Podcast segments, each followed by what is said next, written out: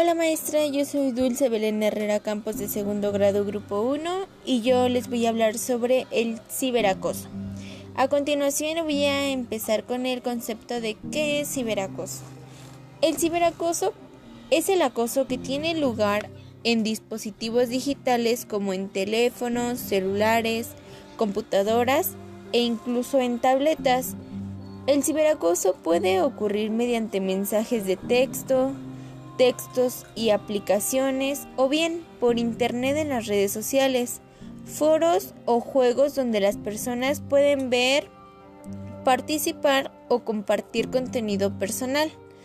El ciberacoso incluye enviar, publicar o compartir contenido negativo, perjudicial, falso o cruel sobre otra persona. Esto puede incluir compartir información personal o privada sobre alguien, más provocándole humillación o vergüenza. Algunos acosos por Internet pasan a ser un comportamiento ilegal o criminal. Pero el ciberacoso deja una huella digital, es decir, un registro que puede servir de prueba para ayudar a detener el abuso. Puede ocurrir en las redes sociales, las plataformas de mensajería, las plataformas de juegos y los teléfonos móviles. Enviar mensajes hirientes o amenazas a través de plataformas de mensajería. Esto nos quiere decir que esto puede suceder mediante Facebook, Twitter, Instagram, YouTube, entre otros e incluso se hacen pasar por otra persona y envían mensajes agresivos en el nombre de dicha persona. El acoso cara a cara y el ciberacoso ocurren juntos a menudo. Por ejemplo, difundir mentiras, publicar fotografías vergonzosas de alguien en las redes sociales o publicar videos sin consentimiento de la persona en los que ella o él puedan quedar mal. Eh, también el acoso es intimidación por medio de las tecnologías digitales y también es un comportamiento que se repite y busca atemorizar, enfadar y humillar a las personas. Es decir, con esto no se podría decir que no existe el respeto, ya que lo hacen para hacer daño a la otra persona. Consecuencias que trae el ciberacoso. Eh, cuando el acoso ocurre en línea, la víctima siente como si la estuvieran atacando en todas partes, incluso en su propia casa. Eh, también se sienten objetos de burla o de acoso. Pueden impedir que la víctima hable con franqueza o trate de resolver el problema. Es decir, se sienten menos, se sienten mal y no quieren no quieren resolver el problema porque tienen miedo.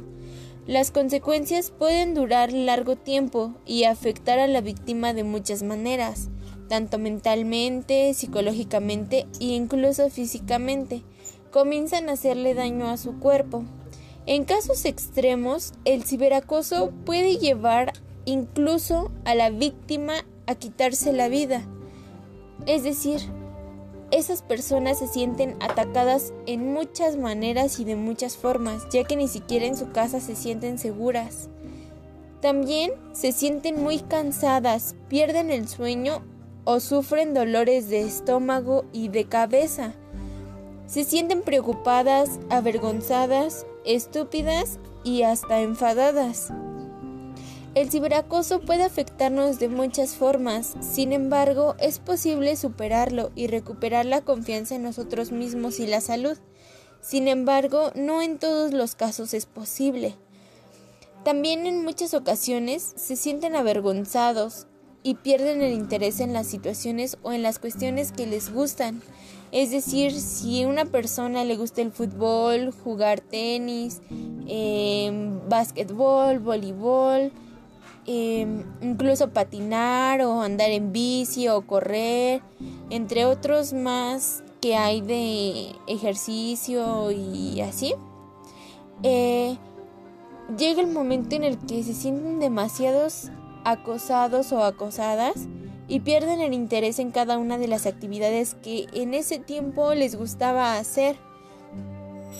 Puede parecerle que no hay escapatoria, se sienten encerrados en sí mismos, no saben cómo liberarse de eso, se sienten atrapados en ellos mismos y eso trae consecuencias tanto eh, físicamente, emocionalmente, psicológicamente, ya que esto los lleva a en algún momento o en algún punto comienzan a hacerle daño a su propio cuerpo y no nada más para por un gusto o porque ellos quieran, sino porque se sienten atrapados dentro de ellos mismos y no saben cómo darle solución a ese problema. Y pues esto sería todo maestra, espero le haya gustado y que tenga una bonita tarde. Hasta luego.